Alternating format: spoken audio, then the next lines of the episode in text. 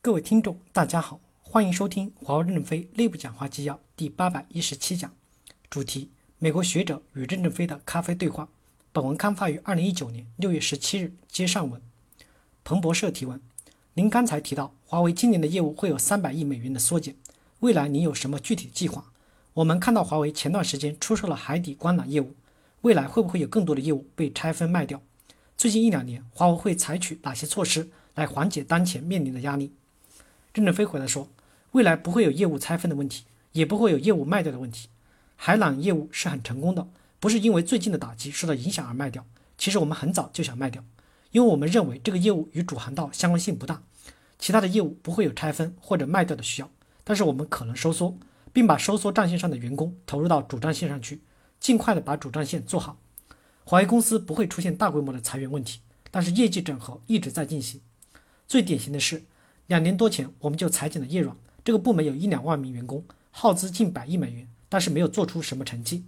两年前我们果断裁掉，我悄悄给人力资源部讲，先给每个人涨一等工资再走。结果那些员工等不到涨工资就扑到前线去。终端之所以走得这么旺盛，云走得这么厉害，是这些有经验的员工扑到这上面去做出了成绩了。两年过去了。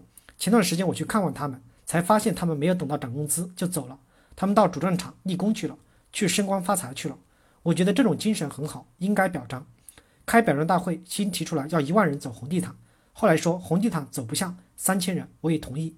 他们自己做的奖章，我去讲了话，奖章做的不是太好。徐志军说，因为你讲了话，给这个奖章赋予了意义，他们很珍惜。两年了，我们裁了这么大的部门，社会上一点声音都没有。公司内部也没有声音，其实很多的业务重整已经早就开始了。MIT 提问：我是哈尔滨工业大学的教授，我以前在 MIT 工作过，我比较关心华为未来的研究工作，尤其是在充满争议的当下。刚才葛兰诺庞蒂也有提到，华为如何来解决基础研究的问题。刚才您也提到，这对于未来的发展非常重要，以及中国在创新方面的一些挑战对华为的基础研究有何影响？任正非回答说：我认为。我们永远愿意与所有的科学家、大学加强合作。我们与大学合作，遵循的是美国拜杜法案，给大学教授投资，但是不占用任何成果，这些成果归学校教授。一般我们不会在论文最后署名。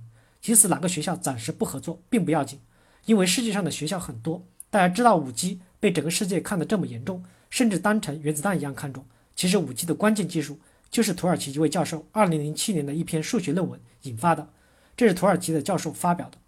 人类社会很广泛，大学非常多，天涯何处无芳草，哪个地方都有优秀的人物可以合作。因此，我们不会因为一时的挫折、挫败而放弃前进的努力。代表提问：我的问题涉及中国和创新。过去十年来，中国的研究体系在多大程度上依赖于全球创新网络？如果跨国合作大幅的减少，中国能否继续实现尖端的创新？任正非回答说：我认为。中国现在的大众创新虽然看起来蓬蓬勃勃，大部分是应用创新，是在世界平台的基础上在创新。如果离开世界这个平台，我认为创新会有很大的挫折，因为中国在基础理论投入和基础教育问题上还需要努力。所以，你刚才提的问题应该是中国各级政府部门要注意的。乔治·吉尔德回答：“我认为中国正在开展各种创新和基础研究工作，包括与奥地利的教授合作，以及与中国的创新和密码研究领导者潘教授的合作。”中国率先在卫星网络中利用量子纠缠技术，以绝对安全的方式传输部分信息。中国人在这些领域通过各种方式开展基础研究和应用研究。因此，我认为外界对创新失败以及中国的看法已经过时了。这些看法是基于二十多年前的情况，但我认为中国现在的情况已经不一样了。田威说：“今天我们听说了有关屠呦呦团队的重大新闻，他在研究领域取得了新进展，也是诺贝尔奖获得者。”中央国中国国际电视台提问，想问任先生一个关于知识产权的问题。现在很多美国的媒体说，华为在创业初期盗窃了西方公司大量的商业机密和知识产权，您如对此如何回应？现在华为拥有八万多项专利，是否会把它们武器化？任正非回答说：第一，华为从一开始就很规范，尽管我们是一个小公司的时候，也有道德操守的。如果没有道德操守，也走不到今天。我们和美国虽然发生了几起知识产权的官司。我们相信美国法庭的判决是基本公正的，所以说我们的盗取知识产权是没有依据的。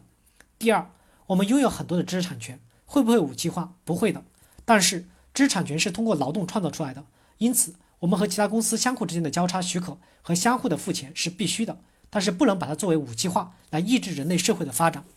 感谢大家的收听，敬请期待下一讲内容。